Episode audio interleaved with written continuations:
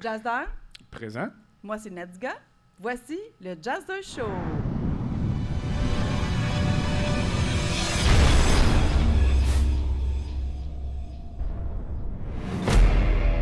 Le Jazster Show. Assoyez-vous confortablement. Détendez-vous. Et abandonnez-vous maintenant. Vous êtes ouvert d'esprit? Ici, c'est la vie sous tous ses angles. Sans aucun tabou. Le Jazster Show. Un podcast divertissant et inspirant qui vous en fera entendre et voir de toutes les couleurs. Jazster Show.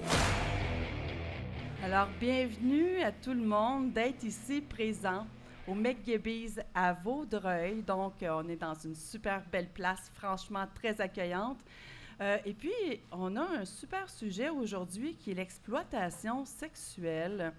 Un sujet qui est quand même pas mal tabou, mais qu'on entend de plus en plus parler sur les réseaux sociaux. Et puis, je suis en compagnie de mon chum, mon amour Jazzer Foisy. Oui. Bonjour, chérie. Bonjour, c'est toi ça? Oui, c'est moi. c'est toi ça. Ben oui. Bon, bienvenue à l'émission. Bien- Bienvenue. Merci de m'avoir invité. C'est bien gentil. Et puis, on a quelqu'un vraiment d'extraordinaire assis à notre table, qui est Mélanie Carpentier. Bonjour, Mélanie. Allô, merci pour l'invitation.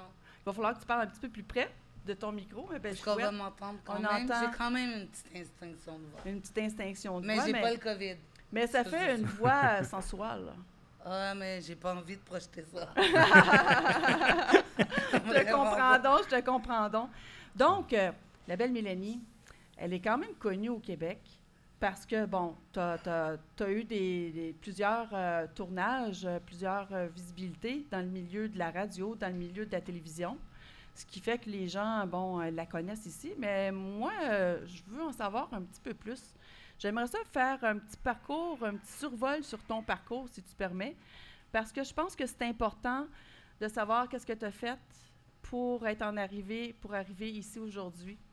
Exemple, tu es auteur. Oui. Auteur, ça fait combien d'années que, que tu te considères comme étant écrivaine? Ben, je me considère pas comme écrivaine parce qu'écrivaine, c'est de la littérature. Donc, je suis auteur, je, rencontre- je raconte des histoires ou encore euh, je fais des recherches euh, pour comprendre davantage le système. Donc, euh, mon premier livre est sorti en 2013. En 2013, tu as sorti ton premier livre qui est en fait euh, euh, J'ai été esclave sexuelle. Ça, Ouais. c'était le, le titre de ton premier livre. Exactement. Puis euh, de sortir des gangs de rue. Donc, Ouais. tu as vécu ça, les gangs de rue. Ensuite, tu as sorti en 2017 Survivante, l'exploitation sexuelle, de sortir de l'enfer des gangs aussi.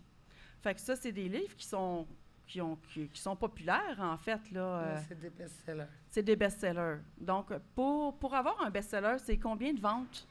Au Québec, le marché est petit, le marché francophone n'est pas gros au Canada. Donc, quand tu as 3 000 de ventes, euh, tu es rendu un best-seller. Le premier, c'était 6 000, puis le, le deuxième, je suis rendu à 15 000, je pense. Wow, félicitations. Merci beaucoup.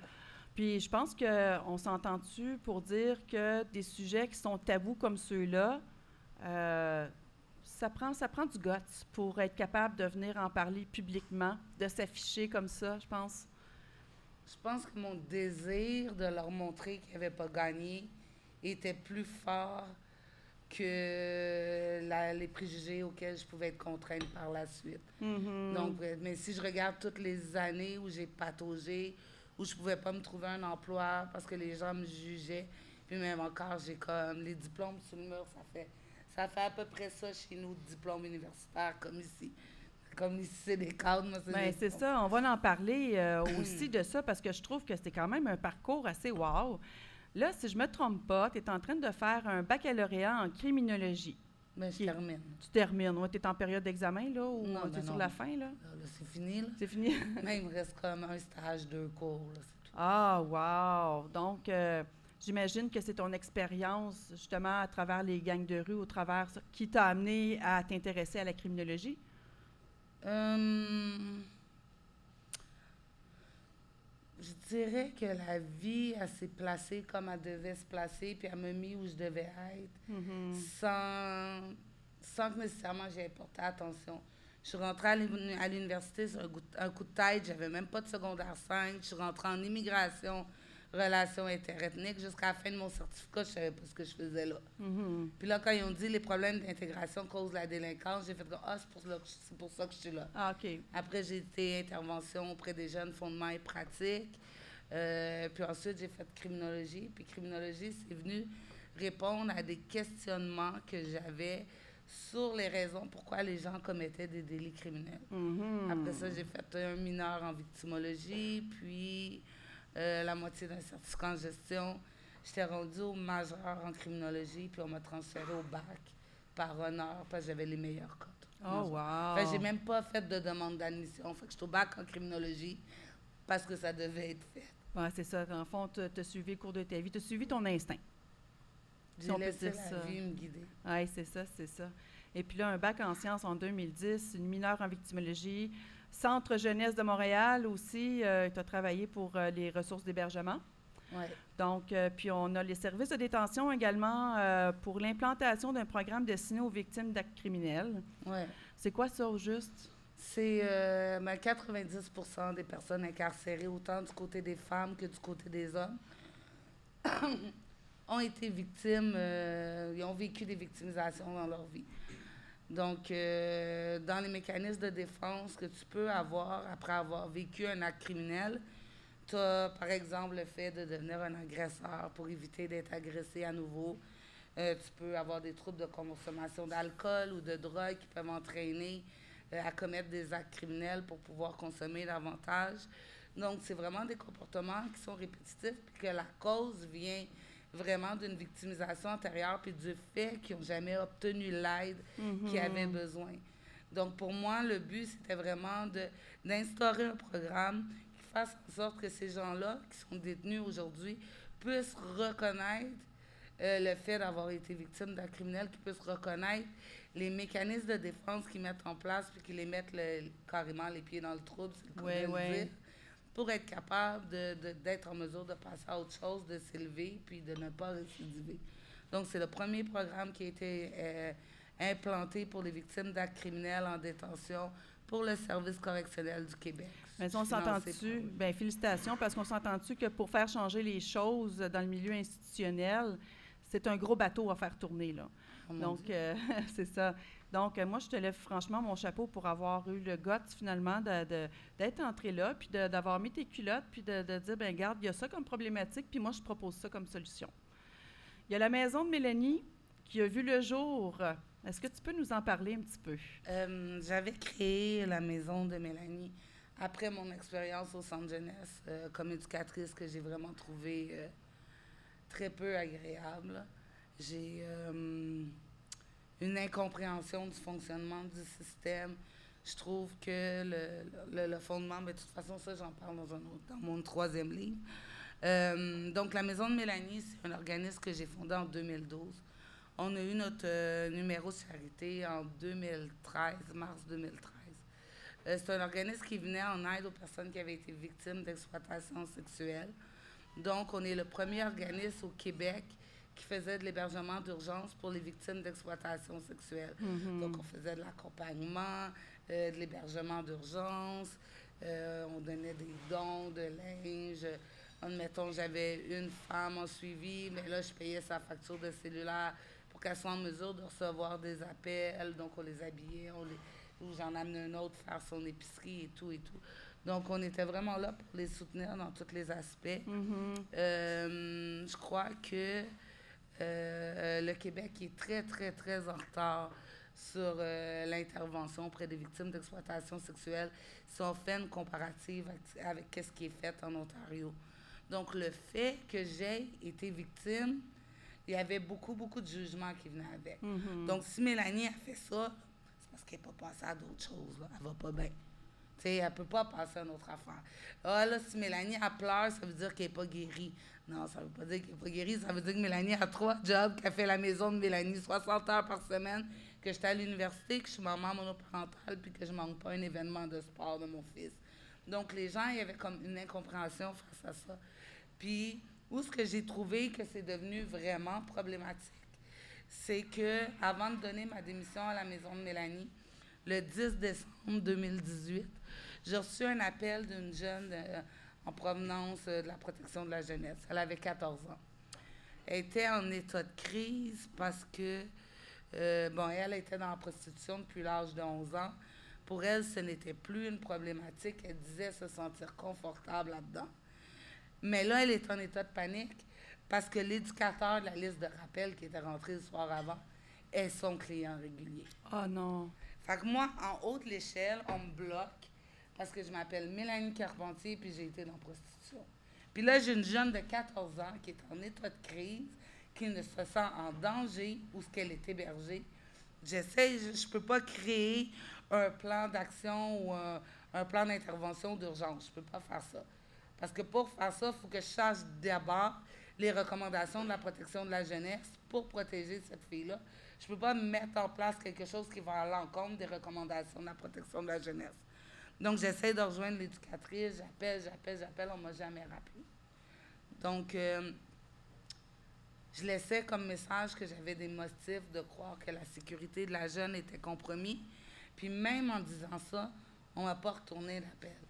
Je me suis dit, si, si je suis continuellement euh, confrontée à, à des gens qui ont des manques de jugement face à mon passé, puis que dans ces cas-là, ils mettent des, des victimes à risque, ils mettent leur vie en danger. Regarde, Je, je ne peux plus faire ça. Le ouais, 2 c'est ça. janvier, j'ai donné ma démission. Puis après, j'ai fait comme là, je prends l'hiver off. Puis le printemps prochain, il y a quelque chose qui va se proposer à moi. Euh, puis je vais sauter là-dedans parce que c'est- là faut choix. Mhm. Puis j'ai été engagée euh, comme euh, technicienne en éducation spécialisée. Puis j'ai reçu une bourse pour rédiger mon troisième livre.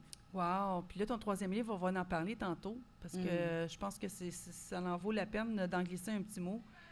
Récipiendaire de la médaille d'honneur du Sénat canadien pour le 150e anniversaire du Canada. On est en 2017, là. Je suis gênée. Tu dois être fier, hein? Je suis gênée. Mais pourquoi? Pourquoi t'es gêné? Wow! Parce que je suis pas quelqu'un qui aime ça m'étaler, mais oui. euh, Ben, écoute, à un moment donné, garde, prends-les.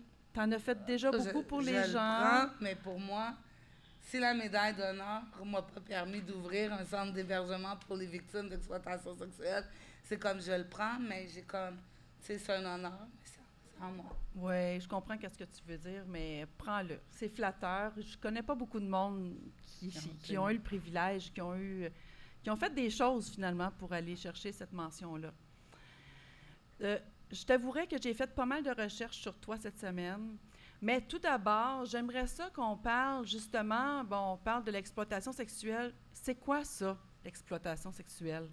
L'exploitation sexuelle, c'est comme. Comment je pourrais dire ça?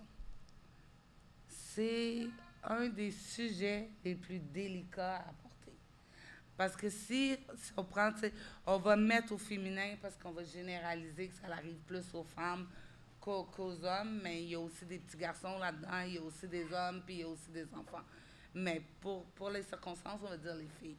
Donc, si on regarde, tu sais, on dit que le Québec est égalitaire pour les droits des femmes, puis, oh mon Dieu, c'est comme c'est la pire menterie ever. Euh, avant, là, dans les années 70, on était la propriété de nos maris.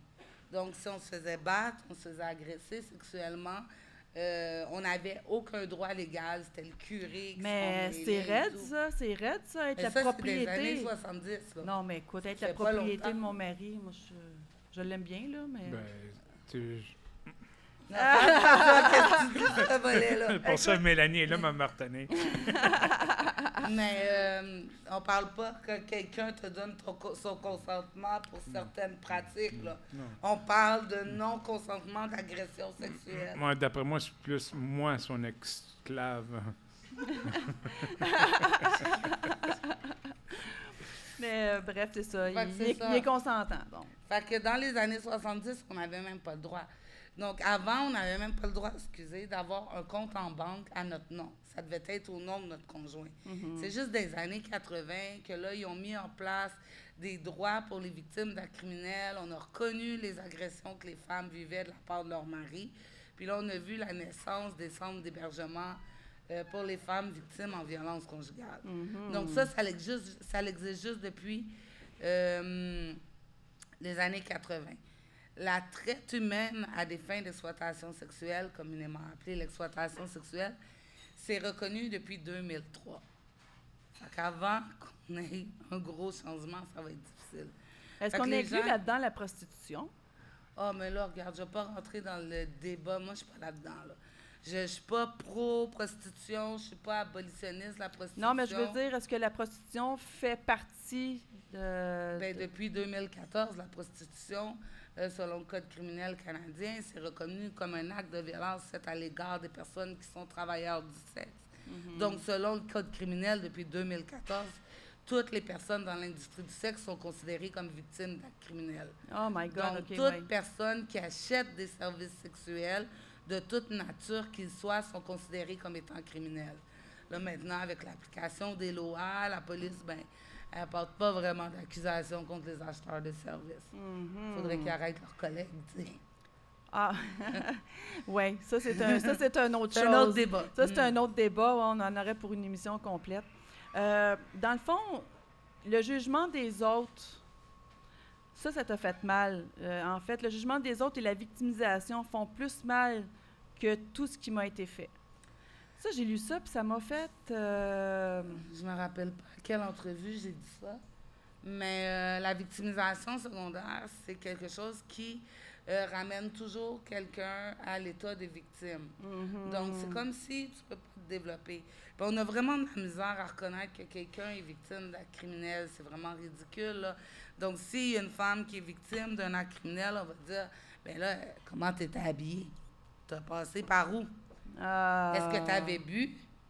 Fait que, tu sais, comme c'est beaucoup plus facile de mettre la responsabilité de l'acte criminel qui a été commis sur la victime qui l'a vécu que de constater qu'il y a du monde assez méchant pour commettre des, des choses aussi horribles dans la vie. Fait qu'on banalise les actes de la personne qui commet le délit criminel, puis on le, on le fait reposer sur, euh, sur les épaules de la victime. Mais c'est vrai que j'ai déjà entendu ça. Tu sais, le- elle courait après, Des court. bébites. Oui, c'est nos amis. elle, euh, tu sais, dans le fond, on a entendu ça assez souvent. Là, ben là, elle courait après. As-tu vu comment est-ce qu'elle était habillée? Donc, euh, ça, c'est, c'est- On appelle ça comment, ça? Du jugement facile? Du... Du monde pas de cerveau. Ouais. Aucune Jo- capacité d'analyse. J'osais pas le dire. Ben, moi, ça me dérange pas. Non, j'osais pas le Ça me dérange dire. pas fait que là, se battre pour dénoncer l'inacceptable. Ouais. Parce que c'est des situations qui sont carrément inaccep- inacceptables. Puis, c'est passé souvent sous le tapis. C'est Ben, secret. moi, je trouve que entre les situations inacceptables et l'implication de notre système dans le recrutement des personnes victimes d'exploitation sexuelle et dans le maintien euh, d'une seconde victimisation dans le système des personnes victimes d'exploitation sexuelle, je dirais que le système est bien pire que les exploiteurs. Parce que de toute façon, les exploiteurs ont été formés par le système. Ceux qui bénéficient des services des filles, qui ne pas vraiment des services parce qu'elles sont forcées, font partie du système. Donc là, les, victimes qui sont formées par le système pour devenir victimes, puis les pimes qui deviennent pimes parce qu'ils sont formés par le système. Après, tu as comme le, là, tu as eu une grosse campagne de sensibilisation avec la, la télésérie Fugueuse. Ben oui, c'est ça. Mais est-ce que tu trouves que c'est représentatif? La première saison, oui. La deuxième, c'était vraiment de la joke. là. C'était Ok. vraiment cave. en trois ans, elle avait fait une technique, Nicolet. Elle est à l'université, elle avait été agente sociocom, puis était rendue détective. Arrête, là. C'est pas possible.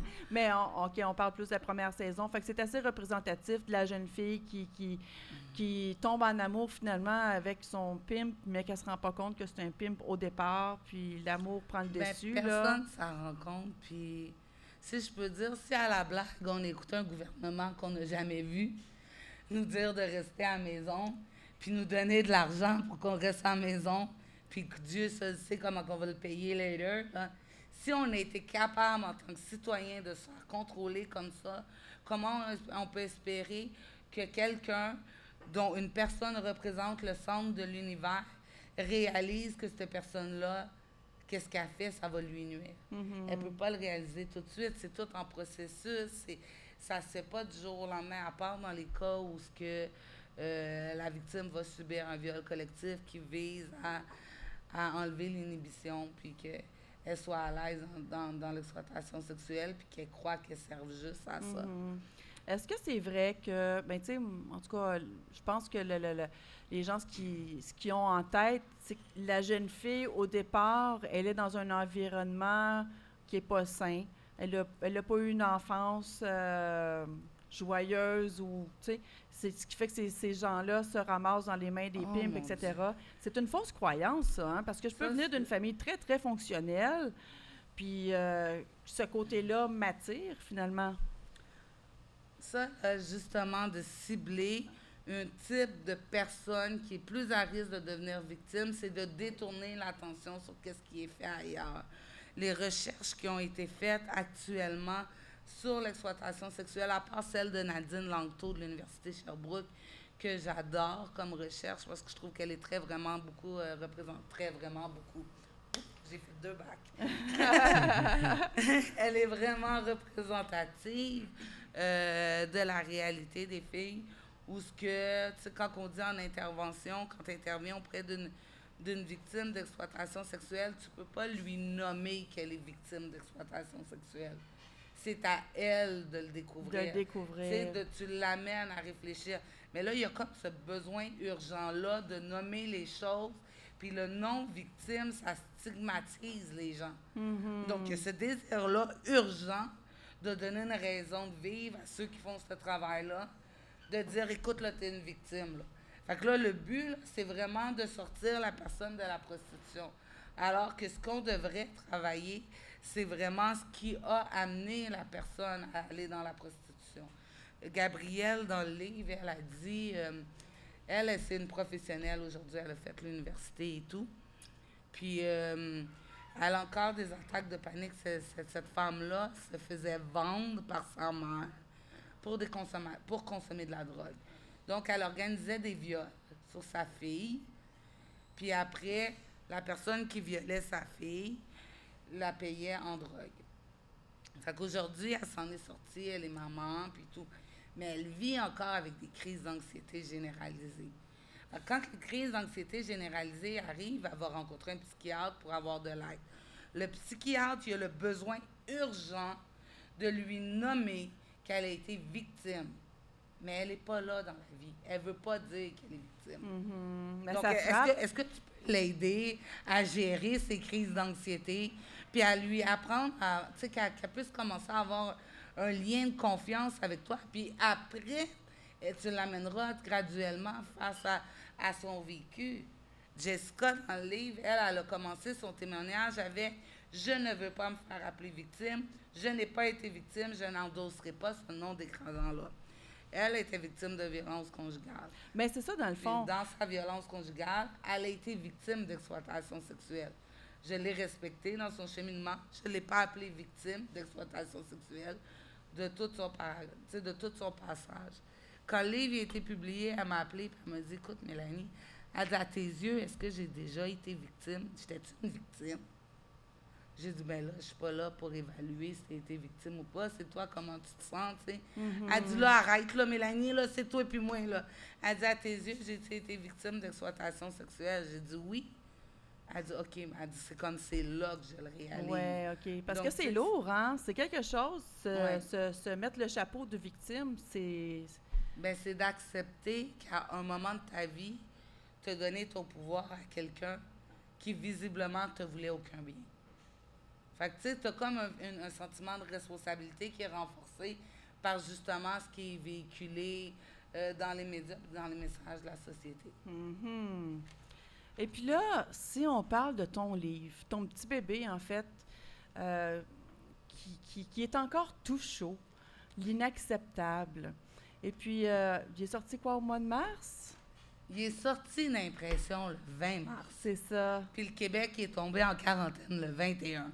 Donc euh, là, il était, la version numérique, elle n'était pas en ligne encore. Puis les magasins, mais ils ne prenaient pas de commandes à cause de, des- des, euh, de, de ce qui avait été mis en place pour euh, les conditions d'hygiène. Parle-moi-en donc un peu de ce beau livre-là. Qu'est-ce qu'il y a là-dedans, là? Euh, J'avais, euh, j'ai obtenu un, j'ai l'anglais puis le français en même temps dans, dans tête. Bah, tu peux le dire, moi, un financement. Donc, c'était pour la maison de Mélanie, que la ministre McCann, elle, elle m'offrait. Puis là, la maison de Mélanie était fermée. Puis là, ils ont envoyé un chèque à l'organisme. La maison de Mélanie n'existait plus. Euh, donc, ils ont essayé de m'appeler, puis le téléphone ne fonctionnait pas non plus. Fait que j'ai reçu un message euh, sur Facebook, dans Messenger, de l'attaché responsable des, euh, des budgets discrétionnaires de la ministre qui dit Écoute, Mélanie, on t'a envoyé un chèque, mais il a été retourné. Tu sais, qu'est-ce qui se passe? J'ai dit Ben, la maison de Mélanie, elle n'existe plus. J'ai expliqué pourquoi. Fait que là, elle a dit OK, mais elle dit Là, si tu prends pas l'argent, on perd l'argent. Donc, par un projet, là, on te fait confiance. Wow, OK. C'est assez spécial. Que euh, j'ai fait comme, OK, mais je vais écrire un livre. Elle dit, mais tu peux pas prendre cet argent-là pour écrire un livre. J'ai dit, j'en ai pas besoin de ton argent. J'ai dit, moi, je vais faire les droits d'auteur. Je vais utiliser la subvention pour dédommager les personnes qui vont me prêter leur histoire. Wow. Tu sais, de façon raisonnable. Pas un petit 50$, piastres, là, j'en viens témoigner, on, on va te donner euh, ton argent de déplacement, ou tu sais, vraiment euh, de- d'un montant euh, qui était quand même... Substantiel, montant, oui. donc, euh, j'ai dit euh, à l'attaché de la ministre que ce que mon but, c'était d'aller donner la parole à celles qui ont passé par là, mais celles qui ont fait l'université, qui ont étudié en relation d'aide, qui travaillent dans des domaines de relation d'aide, puis même avec leur connaissance des services, elles n'ont jamais eu accès aux services qu'elles ont besoin. C'est-à-dire que, exemple, moi, je suis une victime, j'ai le besoin d'aide. C'est là, là, les ressources qui, qui, qui sont disponibles pour moi sont difficiles d'accès. OK, je, je vais juste faire une petite parenthèse. Oui. Tu es victime d'exploitation sexuelle. Là, tu veux t'en sortir, tu t'es sauvé de ton PIM, puis là, regarde, tu plus rien. C'est ça. OK? Fait que là, tu appelles un premier service. Puis là, la personne, parce que, oh mon Dieu, ils veulent tout savoir, hein? Il faut tout, tout, tout, tu racontes dans les tout, tout, tout petits, petits, petits détails de l'enfer, de ce que tu as vécu, parce que les autres, là, ils aiment ça, là, ils en veulent plus, plus, plus, là. Ils aiment ça, ils se nourrissent de ça. Donc là, tu appelles, puis là, tu racontes ton histoire, puis tu racontes de A à Z, parce que tu veux des services. Là, tu fais ça deux, trois, quatre fois dans la même journée avant de trouver que quelqu'un qui est réceptif. Puis là, le dernier appel, ils vont dire Oui, je comprends ton histoire. Tu mérites d'avoir des services, c'est sûr tu as été une victime. Mais les services qu'on donne ici, là, ils sont pas adaptés. Fait que je te conseillerais d'appeler à telle place. Fait que là, la personne, elle répète encore, encore et encore, encore son histoire. En répétant toujours son histoire, en n'ayant pas l'aide qu'elle a besoin, elle se revictimise continuellement. Elle ne fait que nager là-dedans. Donc, euh, ce que nous, ce que, ce que moi j'ai conclu, c'est qu'il faudrait vraiment qu'il y ait un dossier qui soit fait à la base, puis que la victime puisse se promener avec ce dossier-là, puis que le dossier soit étudié avant qu'elle rencontre le professionnel pour ne pas être continuellement amenée à raconter encore son histoire. Oui, c'est ça. Puis, puis au moins, si, si tu comptes ton histoire puis ça l'aboutit, c'est correct. Mais là, ça n'a pas l'air à aboutir. là. Ouais, c'est ça. Je dis, si admettons euh, l'IVAC, l'IVAC va payer des services euh, ergothérapie, physiothérapie, psychothérapie, whatsoever. Puis, euh, si admettons, tu sais, la personne, bon, elle arrive à la fin, l'IVAC est sur le bord de, de- d'évaluer les dommages permanents, puis là, ils vont l'envoyer voir un autre professionnel qui va l'aider à s'intégrer au marché du travail. Puis là, la professionnelle est comme, mais là, tu peux-tu me raconter ce qui s'est passé? Comme j'ai besoin de comprendre. Non, regarde, j'ai pas besoin de te raconter ce qui s'est passé. J'ai besoin de te dire qu'est-ce qui marche pas là, là, puis que tu m'aides à régler ça là, là. Ce qui s'est passé avant, c'est en arrière, mais c'est toujours ça. Dès que les gens, ils voient qu'il y a- il y a de la peine, qu'il y a de la souffrance, qu'il y a eu des choses horribles, là, ça gratte. Mais ça, c'est un service offert par le gouvernement? L'IVAC. Oui? Euh, les- moi, je prends pour acquis, tout le monde sait c'est quoi. Sorry. L'IVAC, c'est la version euh, CSST qui s'appelle plus CSST, qui s'appelle... CNESST? C'est ça. Mais pour les victimes d'actes criminels. Mais, euh, donc, euh, C'est très compliqué à l'avoir, comme vraiment. Puis euh, ça, c'est dans les recommandations, parce que les, femmes qui ont témoigné dans le livre, j'ai mis deux cas avec lesquels j'ai travaillé à la maison de Mélanie, plus la maman. Plus la maman. J'ai mis un regroupement de 34 survivantes de l'Est à l'Ouest du Canada. J'ai interviewé un PIM de Los Angeles puis un de Montréal pour comprendre ce qui les a amenés euh, à devenir comme ça, soit, avoir été victime ou être un PIM. Puis en conclusion, ben, ils viennent tous des centres de jeunesse. Peut-être qu'il y aurait quelque chose à checker au centre de jeunesse, là, parce que ça marche pas fort fort. Fait que toi, tu as interrogé deux pimps. Ouais. Ça t'a pas tenté de, de les battre ou. euh, Ben parce non. que tu sais ce qu'ils font vivre à d'autres que toi, tu as passé par là, finalement. Fait Ben, que j'étais en t'as le côté- criminologie. Je veux dire, je suis amenée à travailler avec des détenus. J'ai travaillé dans des maisons de transition. Je suis pas là pour juger ce qu'ils ont fait avant, Mhm. Fait que toi, mais dans, dans le but, d'évaluer. c'est ça, c'est d'analyser la situation pour essayer de comprendre. Donc là, tu es rendu, rendu à cette étape-là. En Ben, fait, d'essayer de- pas moi, je le comprends. Mhm. Mais à chaque fois, j'ai essayé d'apporter des changements. On m'a rapporté de où, on m'a ramené à où ce que je venais. Fait que j'ai dit, OK, bon, ben, vous voulez pas entendre, je vais donner carte blanche à 44 personnes de me dire, eux autres, comment ils voient les choses. Donc, le- le- le- au niveau des écoles, il y a des recommandations pour le ministère de l'Éducation. Euh, le centre jeunesse se fait rentrer dedans. La protection de la jeunesse se fait rentrer dedans. Euh, le ministère de la Justice, euh, les policiers, les professionnels, les organismes communautaires, l'IVAC, bien entendu. Euh, puis il y a des recommandations aussi au niveau du gouvernement. Donc, j'ai pris les points où ce que les filles ont fait comme, Ah, regarde, mais ça, ça n'a pas marché de la façon que ça a été fait. Donc, euh, OK, regarde, j'aurais aimé mieux avoir telle chose ou telle chose. Donc, j'ai tout pris, j'ai fait l'analyse de tout ce que les autres m'avaient proposé. Puis après, j'ai fait des recommandations pour ces services-là, justement, pour qu'ils puissent euh, avoir des services euh, plus efficaces. Fait que dans le fond, ça risque d'être un livre qui soit distribué euh, partout, euh, dans les écoles même. C'est pas un, ce sera pas une référence, un livre référence qu'on appelle? Ben là, c'est difficile à dire parce que tu regardes, même à l'Université de Montréal, je veux dire, comme j'ai, je travaille avec des, des professeurs euh, euh, là-bas, comme sur des, j'ai déjà travaillé sur des projets, ils m'ont soutenu et tout. Ou encore, tu sais, j'avais une des professeurs de l'Université de Montréal en criminologie, un docteur en criminologie, puis j'étais comme, OK, ben regarde, tu peux-tu juste lire cet extrait-là? Parce que je pense que j'ai été un petit peu trop fort. Puis là, elle lisait, elle était comme, OK, oui, mais attends, tu pourrais le dire de telle façon. Donc, euh, euh, je suis très proche d'eux, puis même eux, ils n'ont même pas encore lu le, le le livre. Mais je pense que ça va frapper, là, parce qu'on touche à plusieurs cordes sensibles dans ce Ouais. livre-là. Là. Fait que ça risque de faire changer des choses, puis c'est le but. Je pense que c'est le Ça but. risque de faire changer les choses si les gens, le système démontre une certaine ouverture d'esprit. Comme je fais pas ça pour les attaquer, j'ai essayé de changer les choses de l'intérieur. Ouais. J'étais pas capable de me trouver une job parce que j'avais été dans la prostitution.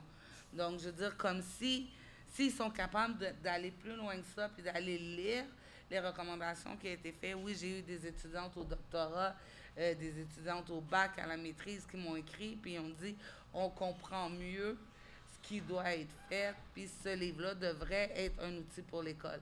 Donc là, maintenant, j'attends... euh, J'attends des nouvelles de, de Mme Langto, à qui j'ai envoyé un livre, et de l'école de criminologie. Donc, Madame Langto, on, on attend ainsi votre, vos nouvelles, de vos nouvelles, avec impatience. Elle est tellement une bonne chercheure. Ah, voilà, en plus de ça, on la flatte sur le sens du poil, comme on dit. Ah non, mais je, je suis vraiment dire qu'il échappé de l'eau. Ben, il fait chaud. il fait C'est chaud. ça. Donc, euh, tu sais, pour, euh, pour euh, ce que j'avais cru comprendre, c'est que toi, tu étais à l'aise de t'en aller vivre euh, dans le milieu de l'exploitation sexuelle, mais tu tu nommais pas ça comme ça au début, là. Fait que toi, tu es allé travailler dans ce milieu-là par choix, j'imagine? Oh mon Dieu. C'était-tu par choix ou il n'y a pas personne qui t'a obligé à le faire? Ben là, il n'y a pas personne qui m'a obligée. Je n'avais pas été abusée euh, sexuellement quand j'étais enfant. Je n'avais pas été mis en centre jeunesse. Je n'avais pas vécu de l'abandon parental. Si j'avais pas si je m'étais pas fait violer. Si on n'avait pas banalisé ça. Si je n'avais pas trouvé mon réconfort auprès des gangs de rue. Si mes amis n'avaient pas tous été dans le milieu. Si les autres gars n'étaient pas tous des pimes. Si, si, si. Ouais. Donc, euh, j'y étais. Euh, J'étais-tu victime ou pas au début? Ben regarde, ça dépend toujours de la façon qu'on le voit. Euh, c'est sûr que c'est les événements antérieurs de ma vie qui m'ont amené à, à aller chercher une certaine valorisation au niveau de l'industrie du sexe. Mhm, intéressant. As-tu des questions, euh, mon jazzer? Il est pas mal silencieux. Euh, je suis estomaqué. C'est un sujet, bien sûr, qui me, qui me tracasse. C'est, je trouve un- Anyways. Ben, je pense qu'il y en a plus que il y, en a plus qu'on croit, Ouais, mais ouais. quand on se promène, on s'en rend pas compte. C'est, c'est comme euh, on fait notre petit chemin, notre petit bonheur, puis euh, Non, je suis pas d'accord. ben moi je veux Mm. dire quand je me promène, là, quand je vais là, tu sais, je, je regarde pas ah, telle fille a de l'air à faire ça comme travail, tu sais, c'est- on passe à côté puis c'est comme si Mais euh, même s'ils voient de la violence faite à l'égard des femmes, est-ce que tu penses vraiment que les gens vont dénoncer? ben moi les ça gens, m'est ils vont déjà dire arrivé. comme, ils sont elle est folle, c'est de sa faute, elle doit pas l'avoir écouté. Tu sais, comme, je veux dire, il y a- il y, a une conscience, là. Tu sais, je veux dire, tu vas, t'a- t'appelles une escorte, elle a trois pouces de maquillage, tu le vois qu'elle a un œil au beurre noir. Je veux dire, tu le vois qu'il y a quelque chose qui va pas. Le gars, il va pas dénoncer, il va prendre son pied, là. Ah, Je veux aïe, dire, aïe. comme ça leur dérange pas. Ou encore, ben, de toute façon, la, la, le, tu sais, le, la grosse mode, c'est justement d'aller prendre des personnes qui sont en bas de 18 ans, donc qui cherchent des enfants. Si la personne est un enfant, elle est automatiquement victime. Je veux dire, elle est mineure, elle n'est pas supposée d'être là-dedans. Mhm. Fait qu'est-ce que, est-ce que les personnes avec euh, des, des goûts tordus comme ça vont dénoncer, tu sais? Ouais, ok, je comprends. Ils sont, ils sont façon, déjà ils peuvent pas partis. Dénoncer. Ben que non, parce qu'ils sont, euh, considérés Ils sont criminels. considérés, oui, c'est ça. euh, Ceux qui, qui exploitent, ceux qui consomment et ceux qui regardent sans rien dire. C'est tout ça aussi, là. Que des fois, on veut se fermer les yeux. Puis, euh, dans le temps, je pense que ça restait, c'était des secrets de famille. Il y a des trucs qui se passaient, il fallait pas qu'on en parle, la réputation de la famille. Là, maintenant, avec les réseaux sociaux, il y a beaucoup de dénonciations qui se fait, heureusement. C'est Ah, mon peut-être pas toutes de la bonne façon. Peux-tu Euh, en parler, faire une parenthèse oui, là-dessus? oui, absolument. Il vous est arrivé quelque chose, ne le dénoncez pas sur les réseaux sociaux avant d'avoir entamé des démarches judiciaires. Parce que là, tu peux avoir des accusations de diffamation. Genre, te ramasser avec des dossiers pour avoir attaqué ou euh, diffamé, mais ça, c'est civil, la diffamation. Mais te ramasser avec une poursuite puis devoir payer la personne qui t'a agressé, agressé pour avoir diffamé sur ton nom. Donc, fais les affaires en ordre. Contacte la police, euh, porte plainte, attends d'avoir fait ton témoignage par vidéo, ne dénonce pas l'agresseur avant que la personne ait été arrêtée, parce que des fois, euh, personnellement, j'ai vécu une agression, pas en juin qui vient de passer, l'autre avant, par un professionnel ostéopathe, massothérapeute. Son nom, c'est François Delorimier. Euh, c'est lui de, de Saint-Jérôme, je pense. Candiac. ok, c'est pas lui. Non, mais en tout cas, si jamais vous avez des rendez-vous en massothérapie, là, là, il est en de condition. Donc, euh, tu sais, je l'ai vécu, puis l'enquêteur, elle a dit, écoute, tu sais, euh, on va garder ça mort. Ils ont trouvé une autre victime. Je pouvais pas parler avant qu'il soit arrêté.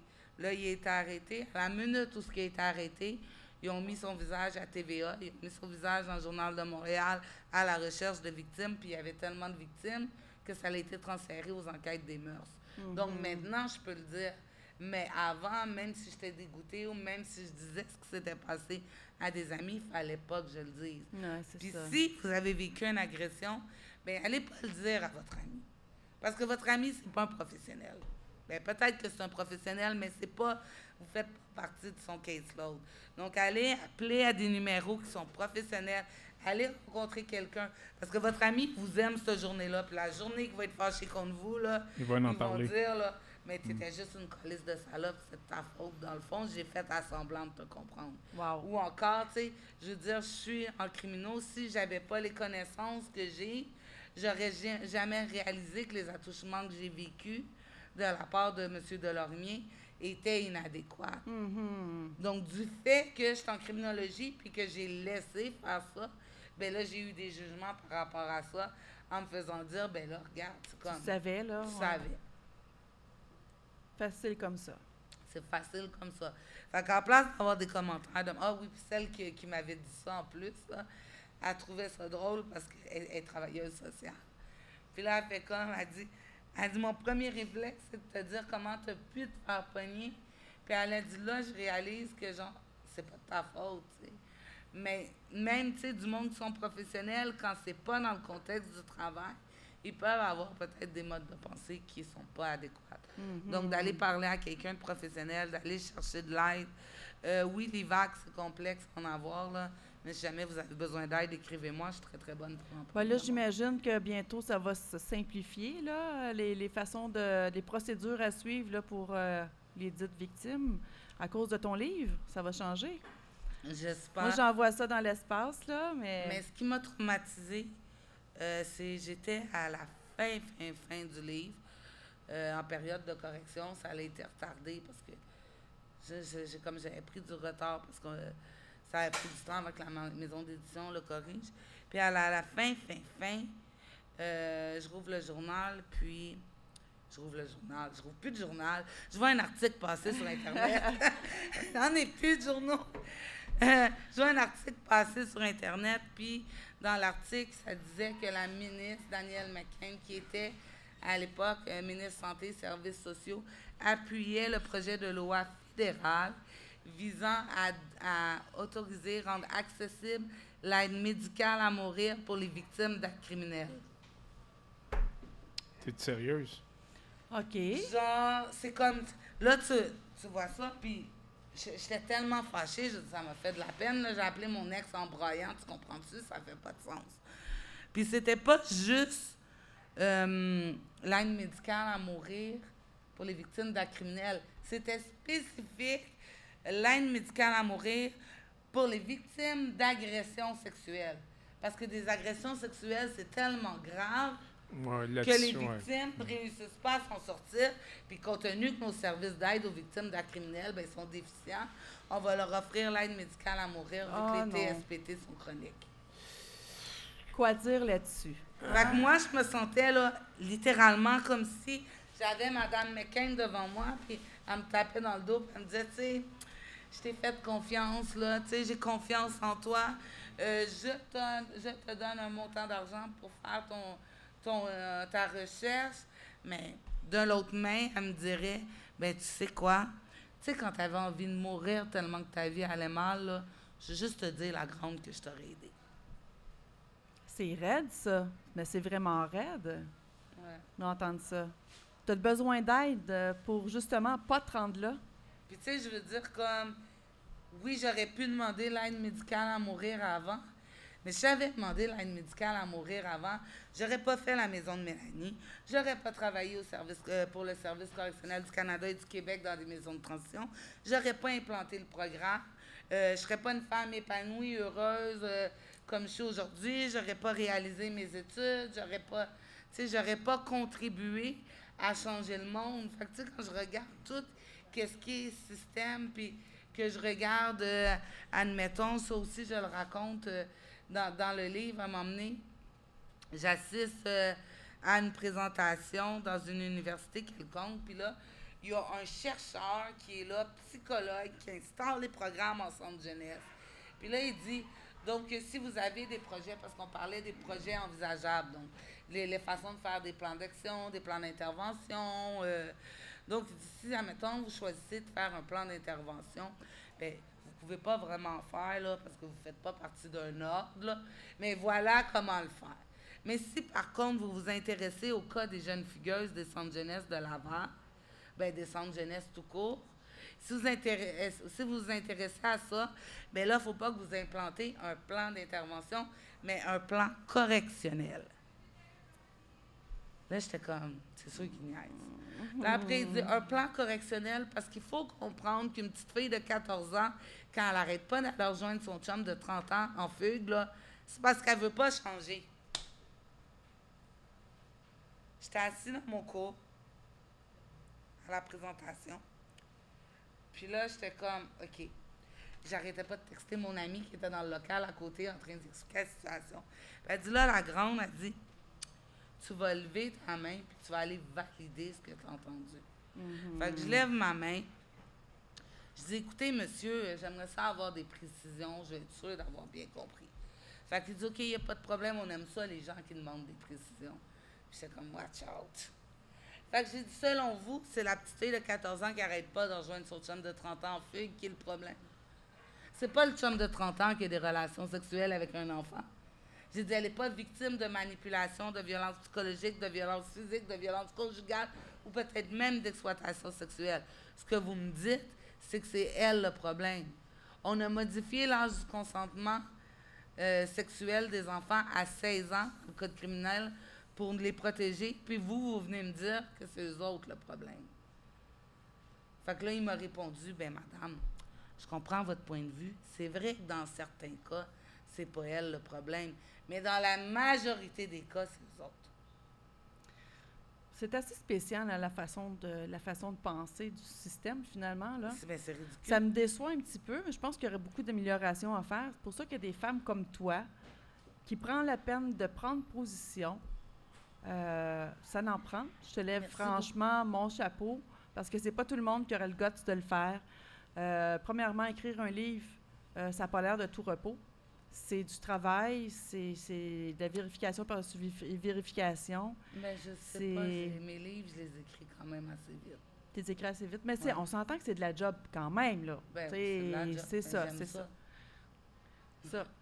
Mais, mais le, le but de ça, tu sais, en fait, est très noble. C'est très noble.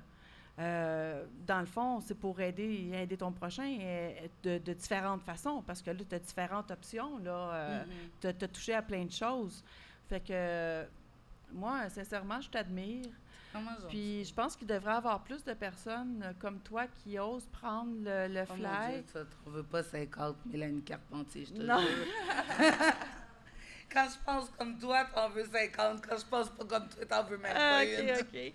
Fait que, moi, je te- Désolée, mais j'ai vraiment eu une extinction de voix. Moi, je ne sais pas si, si Jazzer veut euh, ajouter quelque chose avant qu'on termine. Euh, si tantôt tu parlais des les personnes qui étaient agressées, moi, moi j'ai été agressé quand j'avais 8-9 ans par. euh, j'ai été élevé dans un collège privé. D'ailleurs, il y a un recours collectif co- en ce moment contre eux. Moi, euh, Tous les pensionnats. Ouais, ouais, les congrégations de Sainte-Croix et les institutions chrétiennes. Euh, moi, j'étais arrivé, j'a- j'avais 8 ans. Je suis arrivé euh, à, mon, euh, à mon lit, je m'en vais aux toilettes, j'avais plein de sang sur cuisses. C'est quand tu étais jeune, tu n'es pas conscient qu'est-ce qui est bien, qu'est-ce qui est mal. Pour moi, jusqu'à l'âge de 15 ans, 16 ans, que je n'ai parlé avec un psychologue, moi, dans ma tête, c'est un rêve. Ça, on appelle ça. Ouais, ouais, c'est ça. On a un, Une dissociation? un- blocage émo- comme un blocage Ben, émotionnel. c'est comme Ouais. si, pendant qu'il y a eu l'agression. Moi, je me tu rappelle de rien. Ouais, un blocage. Ouais, corps. exactement. ouais. Ça, euh, by the way, c'est comme il y a beaucoup de travailleuses du sexe qui se dissocient de leur corps pour être capables de faire des clients. Mhm. Puis la première fois que je n'ai parlé, c'était à mon psychologue. J'avais 15-16 ans. Mhm. Puis c'est quand je l'ai su que j'ai été agressé, j'ai réalisé que j'ai été agressé, là, j'avais honte en moi. C'est- tout à fait normal. Là, plus que j'ai vieilli, plus que j'ai commencé à en parler ouvertement, puis j'ai mis ça à mon avantage. Moi, je suis massothérapeute. J'organise des événements euh, de tout genre. Puis, d'ailleurs, j'ai été, euh, on m'a accusé d'agression lors d'un de mes événements. Puis, il a commencé à en parler avec euh, du monde. Il dit c'est impossible que Jazzer ait fait ça. Impossible. On le connaît. On sait que c'est un gars à sa place, toute l'équipe. Puis la fille a ôté sa, plainte. Ça parce que je voulais. Moi, lors de nos événements, Nathalie peut vous le dire, on fait rien, on est toujours à notre place, on est très. euh, euh, on est professionnel. Pour ça que la personne a parlé directement sur Facebook, à cause. Elle a ses raisons, OK? Mais ça peut nuire une réputation en tabarnouche. Juste, même, si c'est vrai, même si c'est pas vrai, mais attendez qu'elle ait en cours, qu'elle ait le jugement, que ce soit formel, que ça. si ça, ça me nuit, mais une chance, j'ai une grosse, une belle réputation. Le point que je veux faire, c'est que mê- même si on était agressé sexuellement dans notre jeunesse, moi j'ai mis ça à mon avantage. J'ai pris ça comme un, quelque chose de positif, que je ne ferai jamais qu'est-ce que j'ai subi dans ma jeunesse à une femme, mais je suis dans l'autorité, car massothérapie, c'est facile. C'est très facile. Très facile. Mais crème, les gars disent Comment tu fais? De quoi, Chris? Si moi, je vois des signes de pièces sur son corps, je vois pas un corps, je vois des signes de pièces parce que c'est c'est mon métier. Ah, c'est pour ça que tu ne me masses pas. comme un peu travailleuse du sexe. Je pense que je vais m'imprimer, je vais me faire faire des tatous euh, de signes de pièces. non, mais le... Non, mais regarde, le fait d'avoir été victime d'un criminel peut amener à commettre des délits criminels, mais ça ne les justifie pas. Mm. Oui, ça, oui. oui c'est malheureux de voir que, que quelqu'un, tu sais, comme le PIM dans mon livre, là, je veux dire, comme il était brassé d'un bord puis de l'autre, il était victime de, du nouveau mari de sa mère, après que sa mère, l'ait envoyé dans son pays d'origine. Il est revenu à Montréal, il savait même pas que sa mère, c'était sa mère, il pensait que c'était sa grand-mère, sa mère. Puis le mari de sa mère, l'a agressé à de nombreuses reprises. Je ne mm. sais pas qu'est-ce qu'il a fait au complet parce qu'il ne mm. peut pas en parler, il n'est pas capable. Mais euh, un jour, il a décidé qu'il allait arrêter d'être victime puis il a agressé son beau-père. Fait que là, il est rentré dans le système. Dans les centres de jeunesse, on lui a dit que c'était un délinquant. Ça l'a renforcé son estime et tout. Maintenant, aujourd'hui, il ne pime plus, mais il fait juste des in and out dedans parce qu'à la base, il n'a pas eu l'aide. Mm-hmm. Puis, comme, tu sais, je veux dire, oui, il y en a qui ont des, des flashs qui, qui vont être capable de se reprendre et dire moi j'ai pas envie d'être méchant mais c'est facile de tomber dans le piège oui oui mais ça faut être pour être honnête je suis chanceux parce que j'ai fait ma propre chance euh, je veux pas embarquer dans cet engrenage là euh, pour moi, de toute façon, le monde me connaisse, le respect de la femme, il n'y a rien de plus important pour moi. Là. Euh, où que je voulais en venir avec mon histoire, puis ton histoire, c'est facile de, se servir de son passé pour être malheureux dans son présent. Très facile. De jouer la victime. Moi, j'étais ici, j'étais ça. Prenez-vous en main. On a la preuve vivante. Mais on a la preuve vivante que c'est possible, malgré notre passé, nos expériences de vie, d'être heureux, de, foncer.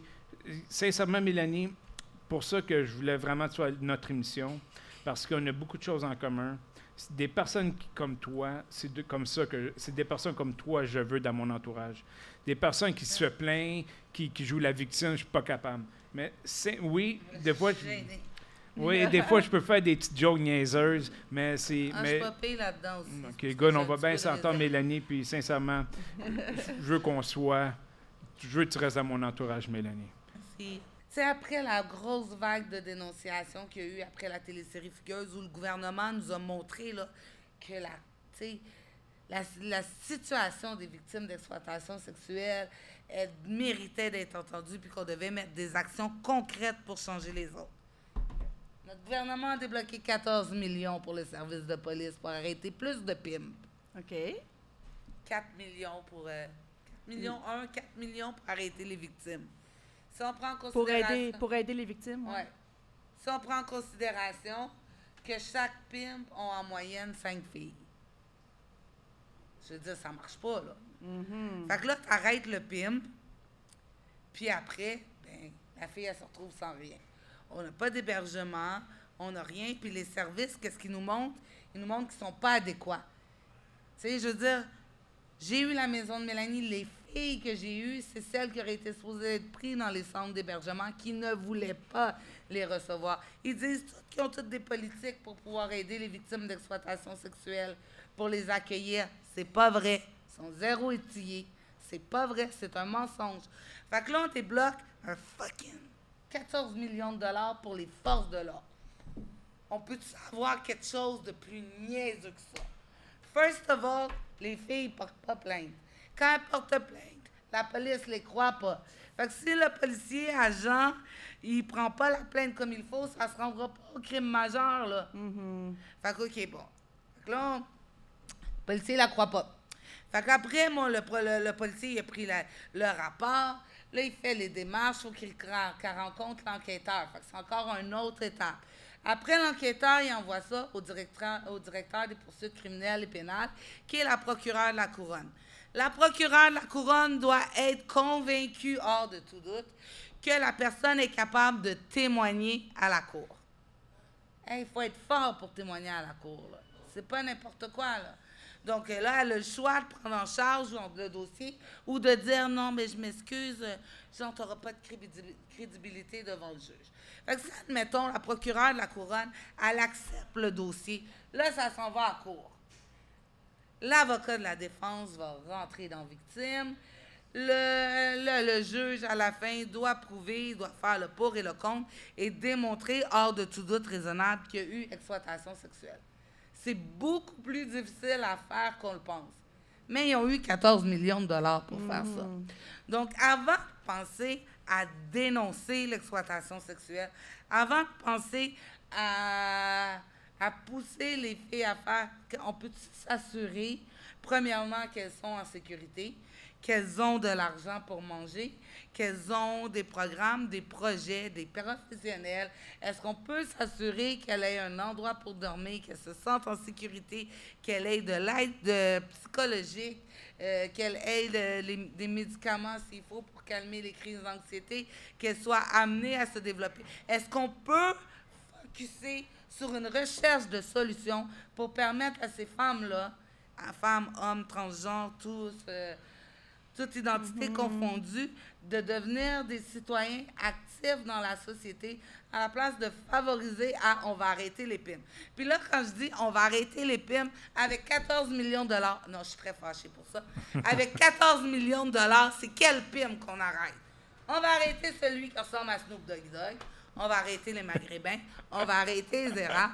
Mais le propriétaire du club euh, du club d'échangistes, je me suis trompée de nom, du salon de massothérapie, qui n'est pas de la massothérapie, mais le salon de masseuse, et le club de danseuses, et le... Puis dites-moi pas que ces gens-là savent pas que les filles sont victimes. C'est pas vrai. Même dans le livre de Tamia Nagy, qui est une survivante d'exploitation euh, de trafic humain à l'international, elle le dit, est arrivée d'Hongrie dans un club de danseuses à Toronto.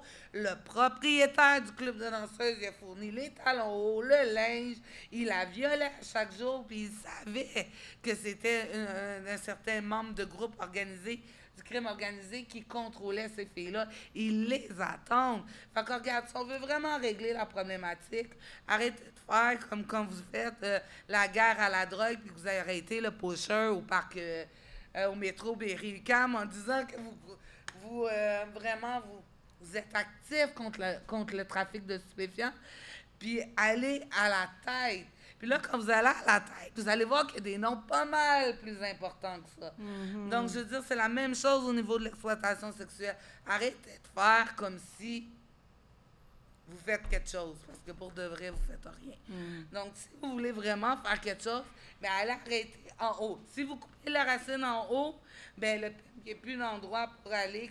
comment ça, on vend des enfants sur des sites Internet? Mm. Tu sais, je veux dire, comme ça marche pas. Comment ça qu'on en est rendu là? Ouais, c'est ça. Les ressources sont pas bonnes On peut-tu se concentrer sur la personne qui a été victime et permettre justement de se reprendre en main et qu'elle se ramasse pas, elle mm-hmm. aussi, dans un parcours de vie qui peut l'amener à la criminalité? Tu sais, je veux dire comme... Oui. Fait que tu sais, si l'émission d'aujourd'hui peut avoir allumé une coupe de cloches ben, chez certaines personnes. envoyer aux enquêteurs des crimes bon, On va essayer de l'envoyer partout. Je pense que déjà ton livre va faire sursauter plusieurs personnes. Je pense euh, aussi. Je pense. Euh, j'ai hâte de voir euh, les, les, résultats. En tout cas, moi, je vais continuer de te suivre, Mélanie. Merci. Puis, comme je disais tantôt, je te remercie d'avoir accepté. pour cette montée d'émotions-là, mais comme... Ben, ça n'en prend, c'est ça. on est des gens d'émotion, puis... C'est ces mêmes personnes-là qui me tapent sur la tête qui disent « Mélanie, peut-être parce que tu n'as pas changé que tu ne penses pas à d'autres choses. Ah, non, non, oh, non. C'est ça. Ben, écoutez, on ne s'attendra pas sur ces gens-là. Je, leur fais un petit clin d'œil. un petit clin d'œil. Alors, je vous remercie, ça fait tout le monde, d'être là, d'avoir été présent. Donc, euh, ceux qui ont écouté la formule balado, c'est-à-dire la formule audio, on a la formule vidéo aussi qui sera disponible sous peu. Alors, euh, suivez-nous sur euh, Facebook avec le Jazzer Show, sur SoundCloud, sur euh, plusieurs plateformes aussi. YouTube. Sur YouTube maintenant. Aussi, on est en train de développer ça. Donc, on remercie aussi les gens qui, nous suivent. Parlez de nous. même, même en Europe aussi, on commence à, toucher un peu de, de marché là-bas. Donc, sur ce, c'était le Jazz Show.